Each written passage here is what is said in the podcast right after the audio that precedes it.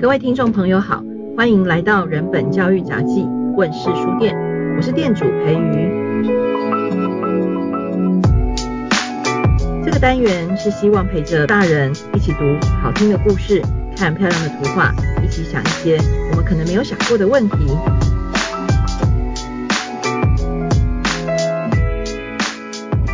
我是培瑜，我也是培瑜，今天又要来说书喽，今天又要来问事了，耶、yeah! 没有啦，今天其实比较轻松，是这样子的，上次啊跟培瑜聊完之后呢，我回家跟我小孩说，诶我们最近妈妈看了好几本有趣的绘本哦，我们一起来看看好不好？他就说，可是我最近啊，我喜欢的是猫咪耶，我只想要看猫咪的绘本，所以，所以我就找了几本猫咪的绘本啊，来跟我们分享。嗯，对，好，那我们来听听看你今天带了哪些书。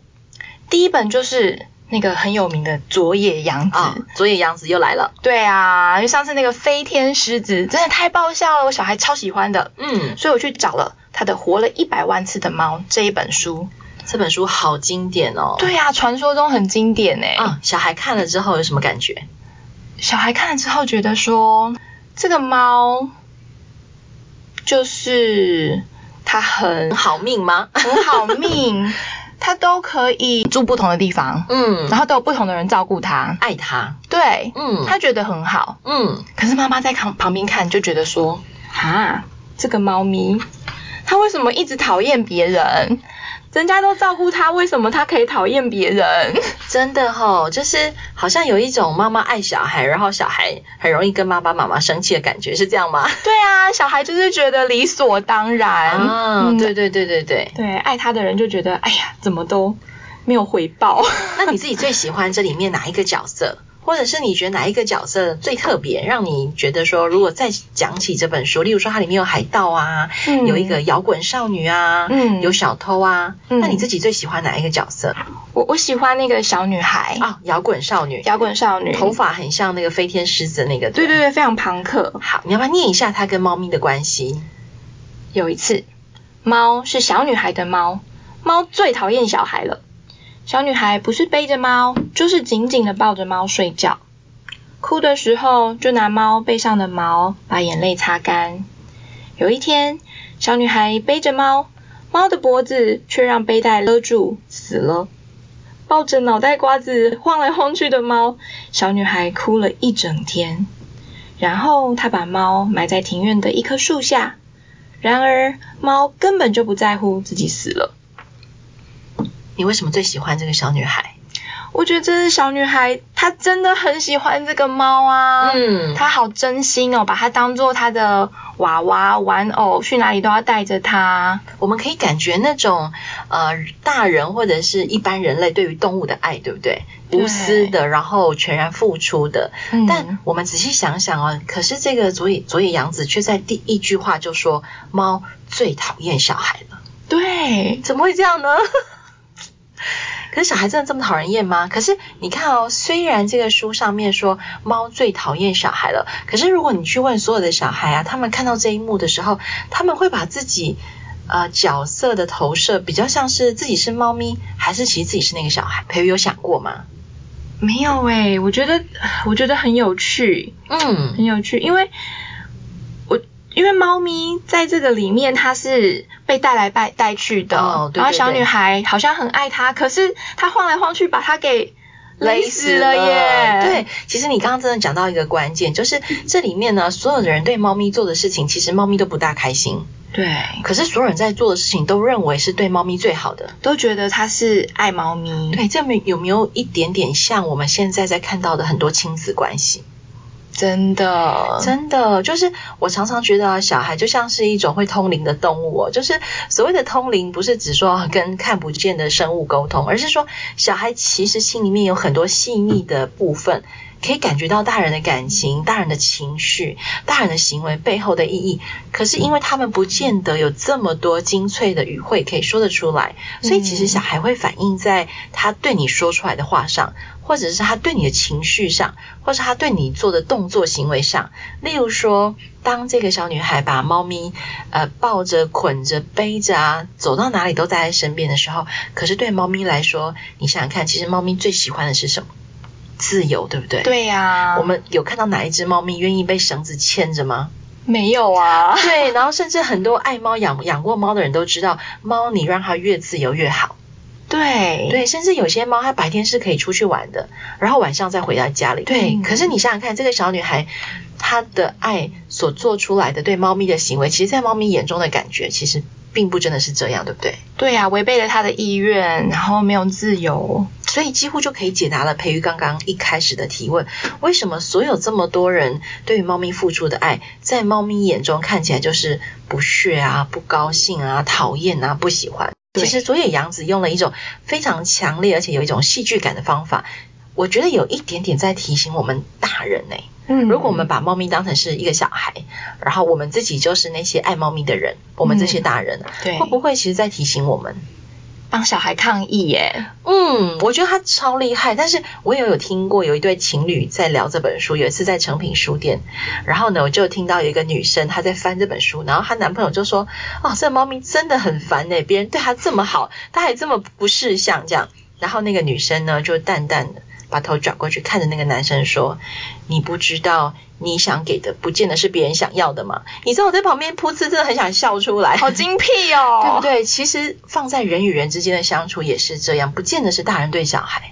嗯，所以你可以想见，这个书走到了后面，他遇到了谁？他遇到了一只神奇的白猫，真爱，真爱。对对，而且当他遇到真爱的时候啊，他其实角色。完全改变了，对，他做的事情也完全改变了，对。对，他一直去讨好他，然后一直去想要展现自己很厉害，哦，可是对方不理不睬，完了，这就有点现世报的概念嘛，对，他还表演，你看他表演空中旋转，然后说我是马戏团的猫哦，我活了一百万次哦，可是。他发现那个白猫都无动于衷的时候，嗯，我觉得这个主角虎斑猫它也很厉害耶，嗯，嗯嗯，他就改变了一个方法，对，就是当他去意识到原来我做的事情不见得是对方最重要、最喜欢，或者是会放进眼里的时候，他必须要站在对方的位置去思考，如果我想要。嗯我想要得到这一份爱，我想要得到他的关注，我到底可以做什么样的事情，让我自己可以做我自己，而对方也可以做他自己？这样的爱感觉应该是比较幸福的，对不对？对，也比较不会给对方压力的。嗯，可是你看，其实整本书啊都没有在讲到这些事情，这完全是我们两个自己的诠释。诶诶，会不会想太多？可是啊，我。对啦，有些时候好像真的是我们想太多。可是当我们把自己的生命经验带入，或者是把我们的亲子关系带入这些故事的时候啊，其实就是我们想太多的正面意义诶。因为啊，在很多文学的理论当中都会说到，其实负责任的读者就是要把自己放进这个故事里面，这也是对作家来说是最好的读者。嗯，我相信应该很多作家不会希望读者都傻傻的问他说：“哎，你到底要讲什么啊？你到底要表达什么？对不对？”或是单方面像课本在教你知识一样。对，对，所以结论就是我们真的没有想太多。真的，我们在跟这个绘本对话。哎，对，所以其实这本书我们就讲到这里。我觉得大家不妨再去翻一翻这本所谓的经典之作。如果从刚刚谈爱的角度，谈给予啊，谈。呃，获得，或者是谈到这个故事的结尾，我觉得每一个人真的都可以试着带入自己的生命经验，来看看这本所谓的经典猫咪绘本，这样哈。当然，你是猫派的、狗派的，都非常欢迎你，呃，重新读这本书。嗯嗯，真的难怪是经典。对，而且我觉得啊，其实小孩的生命经验固然有限，或者是他们的经验没有如同我们的生命经验这么丰富。可是有很多小孩天生具有的特质，例如说敏感的心思，或者是他像虎斑猫一样，呃，很喜欢呃到处认识不同的人。就是其实不同状况的小孩，我觉得都可以在这个书里面找到一些自己的影子，或是自己的位置。对对对，还有很喜欢做自己哦，对对，对，享受自己一个人的那个部分。最会做自己的应该就是小孩，对，对，对，只要他身边有愿意让他做自己的大人。对，其实我我就觉得我小孩好像猫哦，哦，对，他就是那个我现在要做我自己的事情，嗯，然后你在旁边想要帮他做什么事情，其实不见得是他需要的。所以你是一个好妈妈，嗯、听起来哇，太感人了。我觉得让小孩做自己，其实一方面也可以让我们大人做回我们自己，哎。对啊，就不用把这么多责任放在自己肩膀上哈。也或者是我们不用去一直听别人怎么评价我们的小孩，然后我们也就转过来把枪口对着小孩，这样很可怕。胳膊向外弯。那小孩除了喜欢这本猫书，有没有别的书呢？呃，还有一本，嗯，诶，这个跟刚刚的名字非常像，诶，它叫《一百万只猫》。好，大家要听清楚哦，这本书叫做《一百万只猫》，它是汪达加古的作品。嗯，这本也是所谓的经典之作，对不对？我是不知道它经不经典，但它非常的年代久远。哦，它其实是一九二八年就出版了。哇，那其实一九三零年美国才正式开启所谓的绘本年代哦，所以你可以想见，几乎这本书有一个非常重要的地位，它就是开启了呃很多绘本的想象的起点。嗯。然后这个作家呢，他的画风也非常特别。我很好奇你会选这本书，因为他的画都是黑白的。对，它是黑白的。嗯，很多爸爸妈妈或者是很多学校老师可能都会认为说啊，小孩就是喜欢色彩丰富、嗯，颜色鲜艳的。但殊不知，其实这样子黑白分明但线条精细的绘本，其实小孩也是喜欢的耶。对，其实我也很意外，因为这个是小孩自己从图书馆的架上挑出来的书。嗯嗯嗯，对，他们看了之后有跟你聊了些什么吗？就像老师说的，它的线条很细腻，而且它是一整个跨页是长形的啊，对对对，都是视觉都是从左往右这样看过去，好像一直跟着那个猫咪，然后跟着主角的。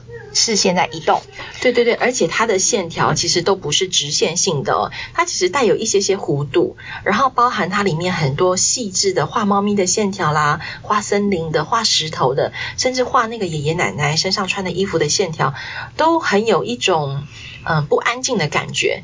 可是那个不安静呢，又让黑白的这个东西稍微平衡了它，所以你会在这本书的图画里面啊，感觉到哇，原来所谓的绘本要看画。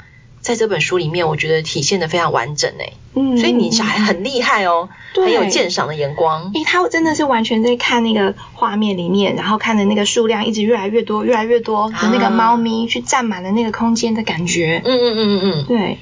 然后他们也会，即使我还没有讲，他们自己看就会自己就会说，哇，越来越多猫咪，越来越多，越来越多，然后就跟着这个老人，跟着这个爷爷回家了。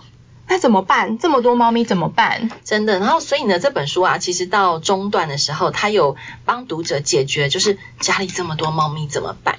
然后呢，你可不可以念一下，到底家里这么多猫咪怎么办的这一段？因为很多人其实会对这一段有很多的疑问，甚至有一些些害怕，他们会觉得这样子是适合给小孩看的吗？嗯。我来暗示一下哦，就是当这个爷爷带回了很多只猫咪的时候，他说有好几百只、好几千只、好几百万只、好几亿只、好几兆只，那怎么办呢？隔夜就说猫咪开始打架。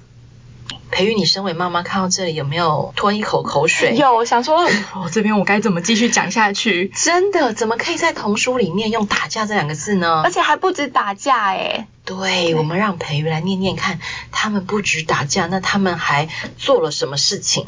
因为老婆婆就说她只要一只猫嘛，对，所以那个爷爷奶奶就让他们打来打去、抓来抓去、天翻地覆，结果最后居然安静下来了。老婆婆就说。他们一定是你吃我，我吃你，通通被吃掉了，真遗憾！天哪，你的感觉是什么？我感觉太可怕了，怎么可以你吃我，我吃你这样子？对，然后是很可怕，对不对？对，可是小孩觉得超好笑的。对，其实小孩你，然后大家就会很好奇说，难道书要让小孩变得残忍吗？难道？这里面是要让小孩学会你打我，我打你，你吃我，我吃你吗？是提早认识社会的黑暗面吗？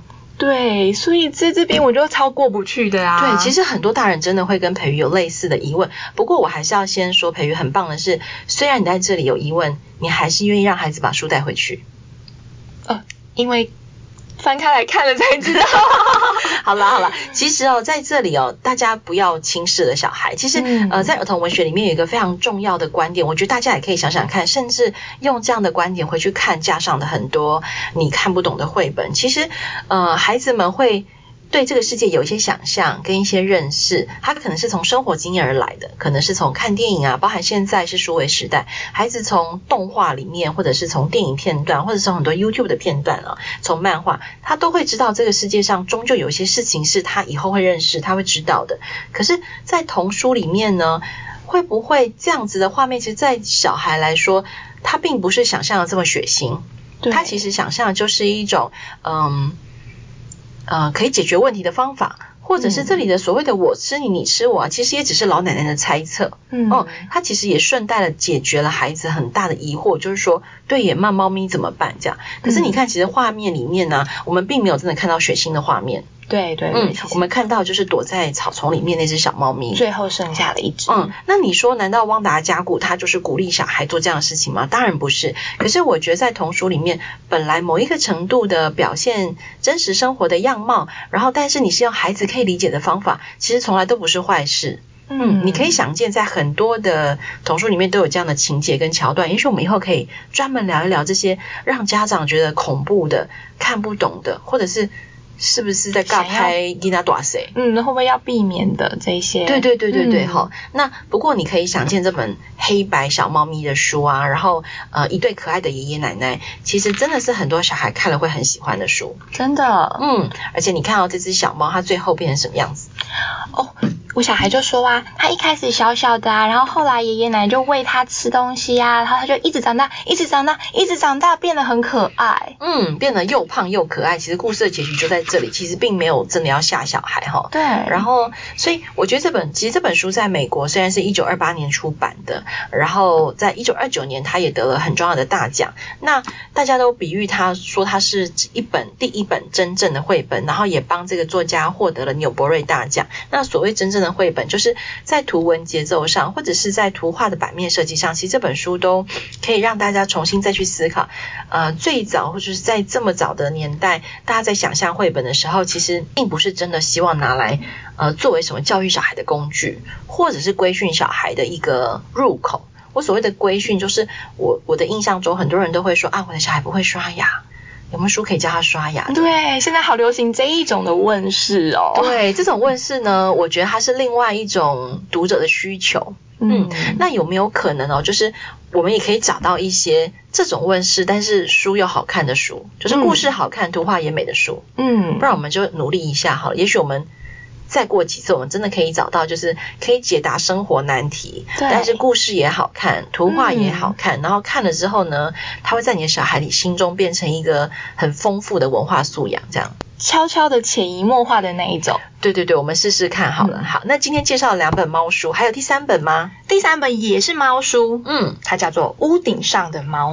这本应该是比较新进一点的书，嗯嗯嗯嗯。然后我选这本书的原因，其实是小孩选的，嗯，他选这本书的原因是因为它的画面非常有趣，诶，它一格一格一格一格的，有点像是影片一格一格在播放啊。你讲对了，这个作家的背景，他本身是做广告设计的，嗯，他说他其实在艺术学校的时候呢，要开始选主修科目的时候，他本来要选的是插画，但是他说他的老师告诉他。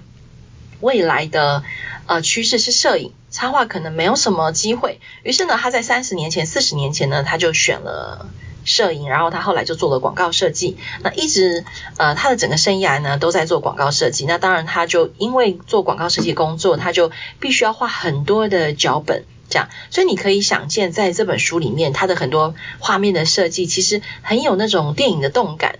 或者是你可以想见，他如果拍成一个短短的广告，会是什么样的画面，对不对？真的。对，但是他变成绘本却还是很好看诶。对。嗯，他真的很厉害。据说他其实是在退休之后开始重拾画笔，然后自己钻研画画的技巧。然后呢，他应该是一个非常用功的画家。你看他的每一张画面呢、啊，据说他呃要处理这个颜色，然后要处理构图，其实他花了很多的时间。嗯，而且我觉得这只黑白猫好可爱。对啊，他大概讲一下，他就是来到了一个新环境，然后呢，他在这个新家里面呢，就找寻他一个舒服的位置。嗯，那猫它也是很崇尚自由，所以它呢就喜欢往窗外去跳啊跳啊，跳到屋顶上去，去看到不一样的风景，看到这整个城市。我猜这个背景也许是巴黎吧，嗯，有个铁塔，好像来到了世界的最顶端，他觉得他自己太棒了。猫咪都很喜欢在高的地方，对不对？对啊，小孩在一边看的时候就觉得很开心诶，因为看到这个小、嗯、就是猫咪它自由奔放这样子。但是在后面就有一个转折，那猫咪有一天听到鸽子咕咕咕的声音，然后看到鸽子降落在阳台上，它就去追它。而且等一下这边有一句非常有一句话我很喜欢，他、啊、说内心的小野兽，就是猫咪内心的小野兽苏醒了，叫它扑过去，所以他就对着那一只野鸽扑过去。对，但是他是在屋顶哦，所以你可以想见会发生什么事情，朝着外面扑过去哦。好，我们这里。那个保密一下，让读者去翻这个书。当然你可以想见啊，就是叭叭叭叭叭这样。可是呢，在这个发生这个剧烈转变的过程当中，大家不用担心，这本书里面没有任何一只动物受伤，没有血腥暴力。对对对对对。然后呢，但是这个猫咪的心境转变，我觉得也是这本书之所以是嗯，我觉得很适合孩子看，然后的一个转折，就是当他决定不再往上爬的时候，嗯，作者说是因为他的自尊心。在衰落的过程当中受伤了，所以他身体没有受伤，嗯、但是他的自尊心受伤了。小孩会不会生命中也有这种历程啊？我猜在上学也会有，嗯，或是去跟人交往也有可能碰到这样子的状况，然后就躲起来了，像这个猫咪一样。对，但是呢，这个猫咪当然后来又用自己的方法。呃，展现出另外一种生命的样态哦。我我不大会说是所谓的站起来，或者是变得更正向，而是说生命本来就会有不同的样子。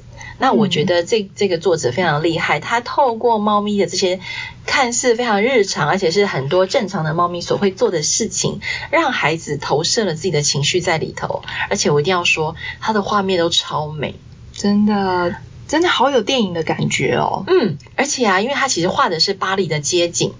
所以啊，我觉得这一这一本书在今年呢、啊，大家都爱爱照不能出国玩的时候啊，很适合你就是当成在家做一个旅行啊，真的。对，所以呢，确实画的是巴黎的街景，你看那个巴黎铁塔这样，哇，可以搭配那个 Google Earth 来看，啊、不错不错不错，对对对，在家里旅行。所以这本书其实我觉得，你说它有没有什么正向鼓励的意义？我觉得当然是有的，但是也。不会因为它只在意这个意意义而失去了画面的美感或者是故事的流畅性，所以我觉得像这样的书就是，它当然对小朋友有正向的影响，甚至我们开玩笑说拿来做那个图书馆的阅读学习单、写作素材也还不错，嗯，因为我知道很多孩子都还是被困在学习单里头这样哈。啊、那如果你说找不到适合写的书，我觉得这本书好啦，就很适合，其实也很适合，但又不是这么传统说教的那一种。对，而且其实看了这样的故事啊，呃，你在心里面会产生什么样的效果？其实每个人不大一样诶、欸、嗯，对，搞不好因为喜欢猫进来的人会有不同的感受，然后你是喜欢探险的人。喜欢冒险的人又会有不同的感觉，嗯、然后喜欢安逸生活，觉得啊，我就是要像猫咪一样懒散啊、慵懒的人进来看又会有不一样的感觉。嗯、那你也可能是因为喜欢巴黎，嗯，或者是你喜欢这种动画风，喜欢这种流畅节奏感的绘本。其实我觉得这本书可以服务非常多不同读者的需求。真的，嗯，也没有想到你带来一本这么厉害的书，对不对？对，我回去要好好跟我小孩说说，真的很会挑诶，好有眼光哦。真的，真的。然后虽然呢，他现在不是什么得奖好书，但是我觉得我们不要因为他不是什么得奖好书就错过他，因为刚刚我们介绍了一百万只猫，大家觉得它是纽伯瑞大奖，或者是佐野洋子这本书已经很有名了。那其实屋顶上的猫，它就算没有得奖，然后也不是大家熟悉的画家，但是我觉得他在绘本的整个节奏上、经营上是一。一个很棒的作品，所以真的太感谢你今天带来三本好看的猫书，也感谢培瑜这样子的解读。我觉得就是我们互相交流讨论喽，然后呃，接下去我们还会有很多像这样子说书啊、聊天的节目。那我们也希望呃，在 Podcast 前面的你，如果对于任何书有问题，或者是你也很想来问事，请寄到问事信箱。对，我们会提供问事信箱哦。然后我们也很希望真的透过在线上的聊天，可以大家分享一些不同的念书的观点，然后我们也知道大家那个看很多文字眼睛会很酸，所以我们会努力为大家服务，然后呃从这些好看的书里面看出一些不一样的东西，这样好不好？太棒了！好，谢谢大家，我们下次见喽，拜拜。拜拜。